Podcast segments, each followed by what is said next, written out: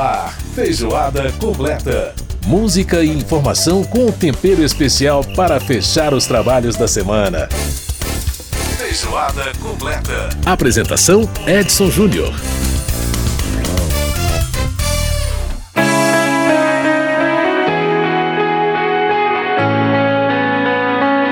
Um grande abraço para você que está com a gente pela Rádio Câmara, pelas emissoras parceiras em todo o país. Rede Legislativa de Rádio está no ar mais uma edição do Feijoada Completa, a nossa revista radiofônica de todas as semanas, levando para você né, tudo que acontece aí no parlamento e também as nossas notícias de cultura, é um pouco de música, né, para você também relaxar um pouco, enfim, coisas que a gente traz para você todas as semanas. Muito obrigado pela sua audiência. Se un pianto senso a male forse c'è. Sono pronto a vivere. Muito bem, gente. Nessa semana, no dia 21 de fevereiro, a gente comemorou aí a- o Dia Nacional da Imigração Italiana, né? Então a gente vai viajar ali pro país, aquele fa- famoso país em forma de bota, né? Pra, pra gente poder é, trazer um pouco de Itália na parte musical do nosso programa, né? O- a música italiana pop vai muito bem, obrigado. O Festival do Sanremo continua sendo um grande sucesso, né? Já aconteceu esse ano, foi agora em fevereiro. E a gente tá trazendo aqui pra você um cara chamado Filippo Neviani, que desde os 22 anos de idade resolveu adotar o singelo e pequenininho sobrenome, né? Ou é, apelido ou pseudônimo, queira como, como queira, né? De Neck. N-E-K, exatamente. O Neck é, tem muitas influências de um outro, aliás, o Neck que é contrabaixista, além de cantor e compositor, influenciado por um outro cantor e compositor contrabaixista muito conhecido nosso, né? O Sting. É, Ele gosta demais do trabalho do Sting. O álbum Prima di Parlare é de 2015, é um dos trabalhos mais bacanas do Neck, inclusive ele lançou vários discos depois disso, mas esse disco pra mim tem uma pegada muito interessante porque é um pop de, de excelente qualidade, um pop contemporâneo, mas sem deixar de trabalhar muita questão harmônica. E o que a gente tá ouvindo aí ao fundo é a música Fatti Avanti Amore.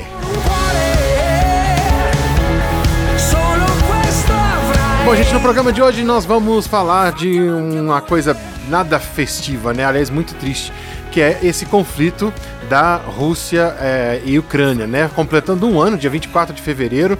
eh, e a gente vai conversar sobre isso, sobre as consequências para o mundo, para a humanidade, para o Brasil, desse conflito com o deputado Luiz Felipe de Orleans e Bragança.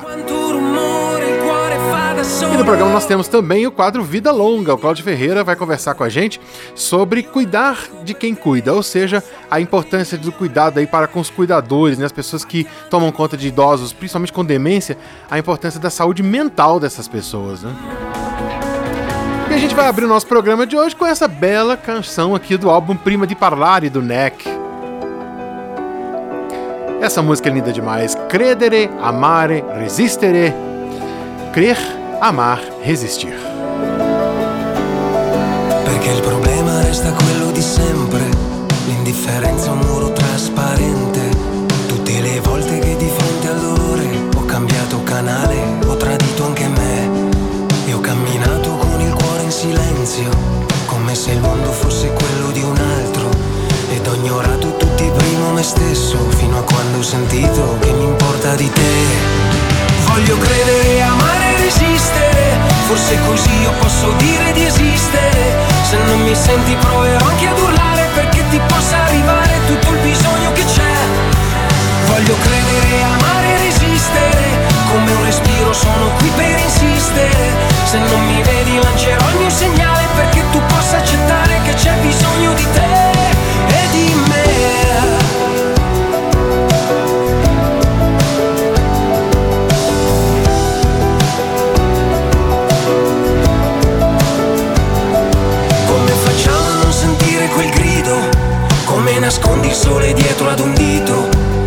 qualcuno perde, perdono tutti, giù le mani dagli occhi, che da fare ce n'è. Nessuno è più forte, nessuno è più forte. Io voglio fidarmi, tu riesci a fidarti di me. Voglio credere, amare e resistere. Forse così io posso dire di esistere. Se non mi senti proverò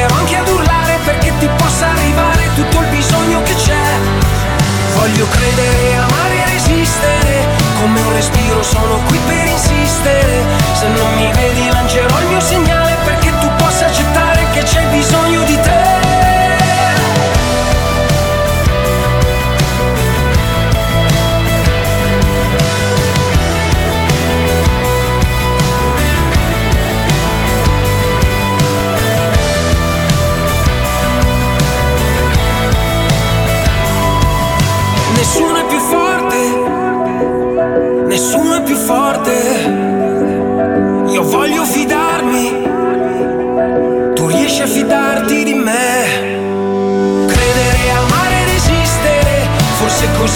posso dire di esistere. Se non mi senti proverò anche ad urlare perché ti possa arrivare tutto il bisogno che c'è.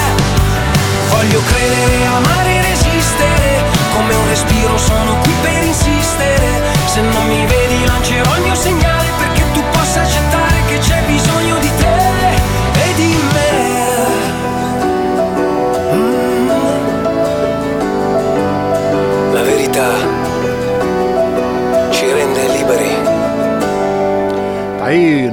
crer, amar e resistir. Aliás, é interessante que ele fala no final, né? Falando que a verdade é libertadora, né? La verità te rende libre. Esta canção pra gente aqui no Feijoada.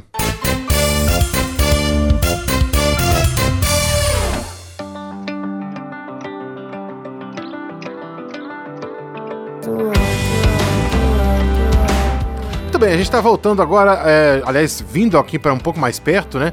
No álbum de 2021, saindo um pouco do álbum de 2015 do NEC para o álbum Il mio gioco preferito de 2021, que tem essa canção chamada La História del Mundo, a história do mundo, onde ele essencialmente fala que nós construímos a história do mundo, né? Nós seres humanos, a nós cabe essa, esse papel.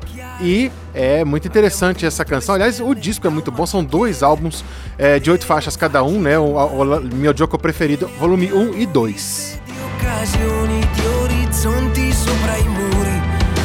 Di dormire, dimmi come stai. Neck, que está com 51 anos de idade agora, né? Um cara, enfim, muito interessante o trabalho dele. Bom, e por falar em história do mundo, né? História da humanidade, né? Impressionante como ela é cíclica e as coisas vão se repetindo. Os horrores da Segunda Guerra Mundial, a gente teve Guerra Fria, a gente achava que isso estava superado, né? Mas não tá não. E a gente está vendo aí desde 24 de fevereiro de 2022 a invasão russa na Ucrânia, né? E que, enfim, a própria Rússia se surpreendeu um pouco com a resistência que a Ucrânia está tendo em relação a essa guerra, não só né, por ela própria, mas também pela ajuda da OTAN e pela ajuda de outros países. Então, esse conflito que parece que vai se estender, né? Muito difícil a gente achar, por exemplo, nesse momento agora, uma solução pacífica e também qualquer dos dois lados vencer esse conflito, né? Tá bem difícil uma das duas coisas acontecerem. Sobre essa, essa guerra e sobre as consequências para a humanidade, para a história e também para o Brasil, evidentemente, a gente vai conversar com o deputado Luiz Felipe de Orleans e Bragança, da União de São Paulo, ele que é, é foi né, vice-presidente da Comissão de Relações Exteriores no primeiro ano de mandato dele, em 2019, e durante todo o mandato fez parte aí da Comissão de Relações Exteriores da Câmara. Deputado Luiz Felipe de Orleans e Bragança, prazer em tê-lo aqui no programa. Como é que vai? Tudo bem? Tudo ótimo, Edson. Obrigado por estar me recebendo. Bom, deputado, é um ano aí de conflito Rússia-Ucrânia e a gente, enfim, é, a gente não esperava que fosse lidar com uma outra guerra na Europa depois de tantos anos, né, que a gente viu os horrores da Segunda Guerra Mundial. E agora a gente está aí um, né, com um ano desse conflito em andamento, já com baixas, destruições, mortes, enfim, tudo aquilo que guerras normalmente causam, né? Que avaliação a gente pode fazer desse conflito para a nossa história, né, da humanidade, é, de que como é que isso vai alterar na, na avaliação do senhor, até de, de, na questão geopolítica, é, o futuro aí do, do nosso planeta? Olha, é, o, que eu estou vendo é que o ponto de distensionamento a qualquer momento pode haver um distensionamento, ou seja, algum das, alguma das partes distensionarem. Uhum. É, mas isso não tem acontecido, muito pelo contrário. Tanto a parte russa, que tem só aumentado em seu engajamento em volume de material, volume de pessoal, e volume e, e, e profundidade de ameaças, assim como é, tem tido uma grande ameaça também na questão da OTAN. A uhum. OTAN tem crescido demasiadamente nas suas uh, nos seus posicionamentos, né, no, no, volume de material e volume de pessoas que têm uh, jogado para cima desse conflito. Isso não é bom, ou seja, depois para desengajar fica muito mais difícil quando você tem mais gente e material engajado no primeiro momento, uhum. e uh, você cria uma situação de instabilidade muito grande por muito tempo. O custo disso, quem vai pagar, na minha opinião, é, vai ser a população russa e vai ser a população da Ucrânia. É, não vejo a Europa Ocidental sofrendo, a não ser que haja colateral, algum ataque colateral aí da Rússia em algum país da OTAN, é, como retaliação do desenvolvimento da OTAN dentro desse conflito, que está sendo crescente e está sendo muito mais patente e está sendo colocado até como sendo o grande protagonista, uma vez que as forças ucranianas, como você bem mencionou, é, todas estão enfraquecidas. Você tem até agora quase um ano de conflito uhum. e você tem as, as, últimas estimativas que eu vi, 150 mil perdas é, de tanto do lado ucraniano quanto do lado russo. Isso sem contar é, a questão civil.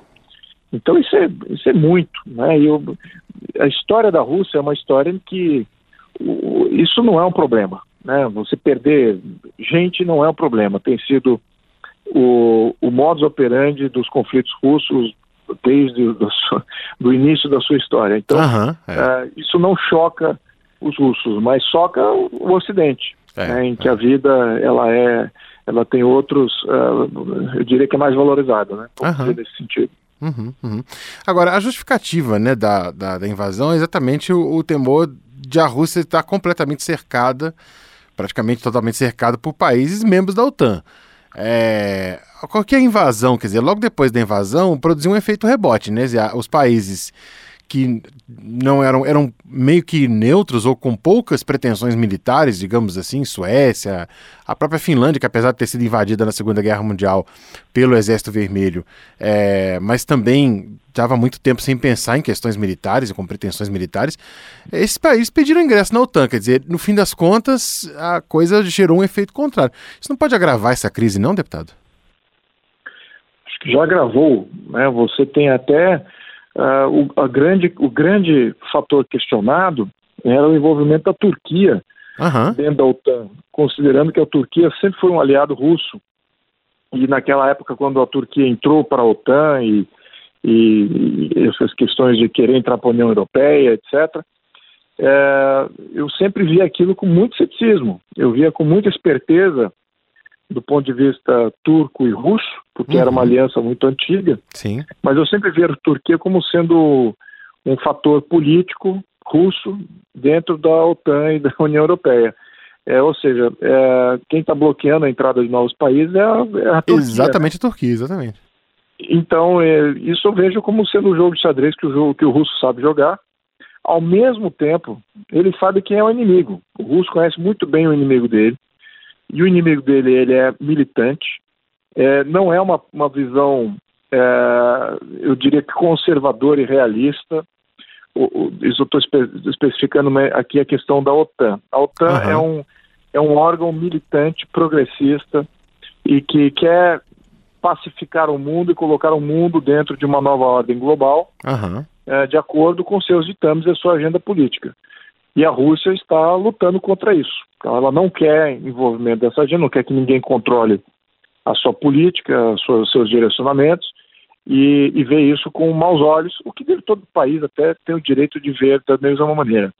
É, só que o jeito que a OTAN tem feito, de uma maneira muito sorrateira, né, ela tem provocado situações, ela tem cutucado a questão russa, cutucado até a questão chinesa, uhum. que são os países que nunca vão conformar com, enquanto tiverem regimes autocráticos, nunca vão conformar com essa agenda progressista da OTAN, né, e do, da, da Europa e dos Estados Unidos.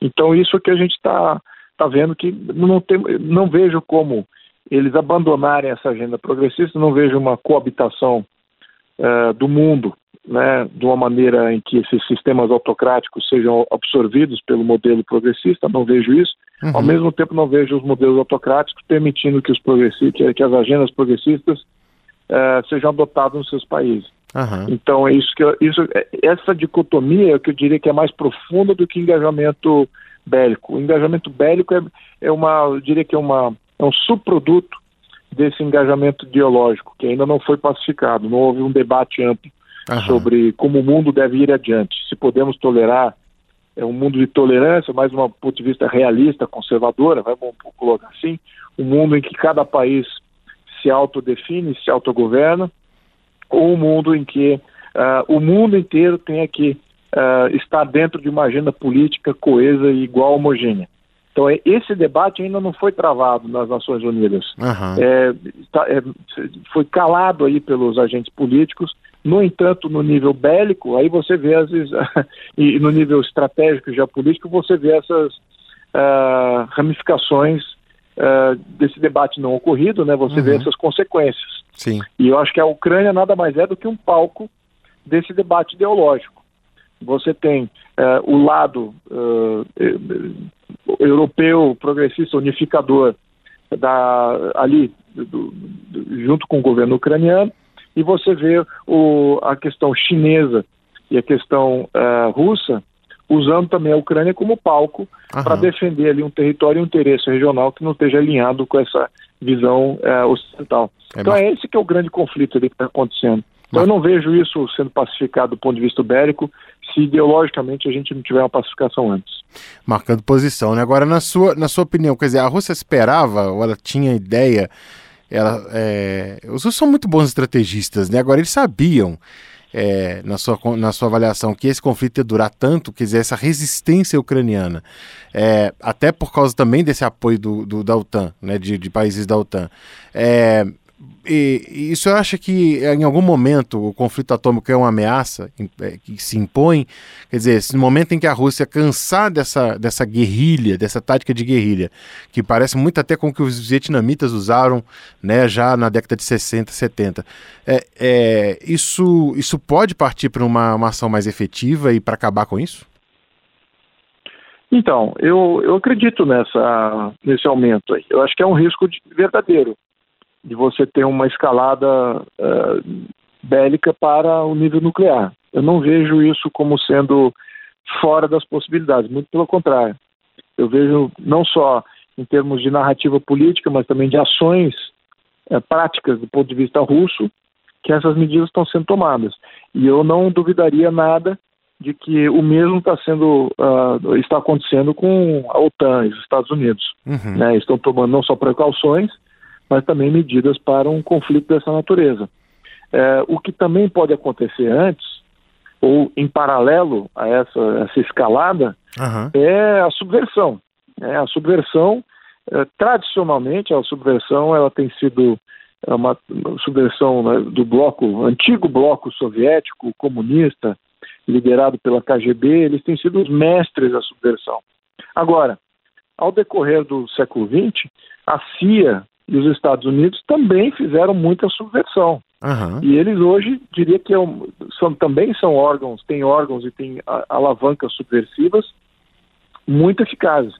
Então eu não, não, descarto também que exista muita subversão dentro da Rússia, uh, ali tentando neutralizar esse, até que chega nesse ponto de ter uma escalada efetiva ao ponto nuclear. Eu acho que uh, alguma coisa em paralelo pode acontecer é, agora, vamos deixar uma coisa bem, bem clara. E quando você uhum. tem é, um movimento subversivo como esse agindo, ele, ele tenta, ele não dá o resultado, mas ele neutraliza uma ação. Sim. É, como aconteceu em vários momentos, eu posso citar vários momentos em que a CIA se envolveu uh, em diversos pontos do mundo, tá? Mas eu não, sem querer discorrer aqui sobre uma lista muito grande, entrar em outro debate, uhum.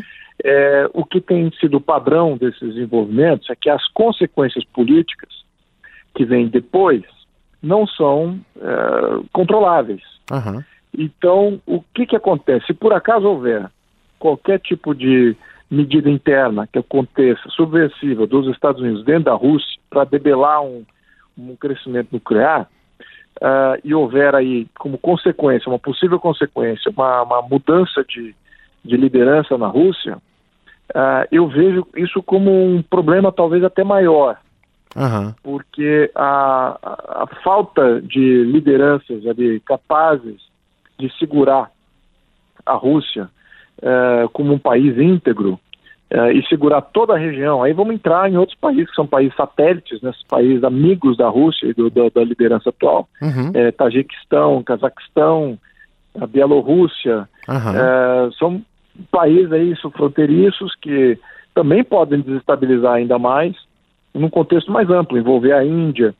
Então, aí você tem aí um, um, um esfacelamento do, da Rússia, em termos políticos. Outros grupos de interesse podem vir a uh, conclamar poder e conclamar ali a sua, a sua liderança daquele bloco, ao menos do país. Lembrando que nunca, é praticamente impossível que, se houver uma troca de liderança uh, russa, nesse momento, eu duvido que vá vir um, um modelo democrático na Rússia. Uhum. É, nunca houve na história russa democracia, nunca houve. Sempre é uma, é uma, é uma autocracia por excelência. É, eu diria é. que eles estão com o modelo autocrático. Desde o czarismo até hoje é a mesma coisa, né? Exatamente. Então, é, esperar que, ah, não, se tiver ali uma, alguma intervenção contra o Putin ou contra a mudança dele, tirar ele do poder, etc., é, pelos generais russos, ou seja lá com quem for, uma mobilização popular, se vai o resultado vai ser democrático, eu duvido. E aí uhum, você fica uhum. aí com uma, com uma dúvida muito maior, com um uhum. país gigantesco, com uh, recursos naturais, ainda com uma força bélica uh, importante né, e, e, de alto risco para a região e também para o mundo. E aí você fica com mais dúvidas do que você tem hoje de certezas dos riscos, né? É, então eu acho que isso que é o, que é o grande problema. Então, uh, no contexto geopolítico, tem que tomar muito cuidado no momento.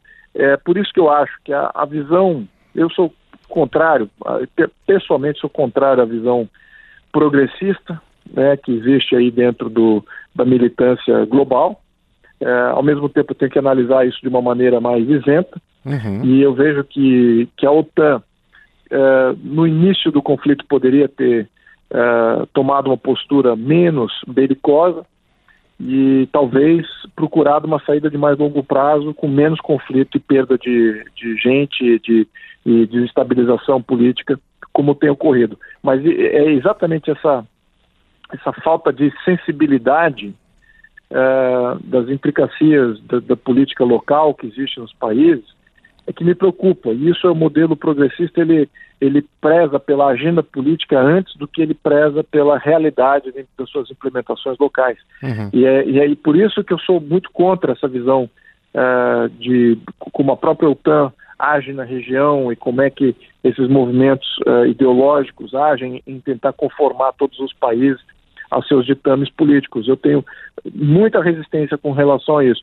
Não posso negar que são coisas positivas em alguns aspectos, uhum. né? Não posso negar isso. No entanto, o jeito que isso está sendo uh, colocado para não só aquela região, mas também para o mundo, eu vejo isso como muita preocupação é, e parece um pouquinho aquele sociopata que não tem não tem preocupação das suas consequências. O que importa é que implementou ali o seu o seu programa. Então é, é por isso que eu digo que isso tudo poderia ter sido debelado antes. No entanto, agora a gente está com uma escalada muito maior uhum. e os custos de saída também serão muito maiores.